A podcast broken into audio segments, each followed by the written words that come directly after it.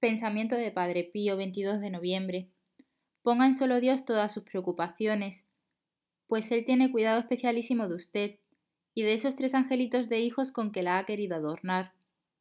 Esos hijos, por su conducta, serán su apoyo y consuelo a lo largo de su vida. Preocúpese siempre de su educación, no tanto científica cuanto moral.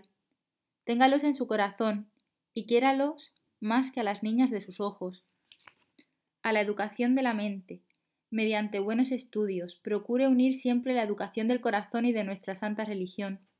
Aquella sin esta, mi buena señora, causa una herida mortal al corazón humano.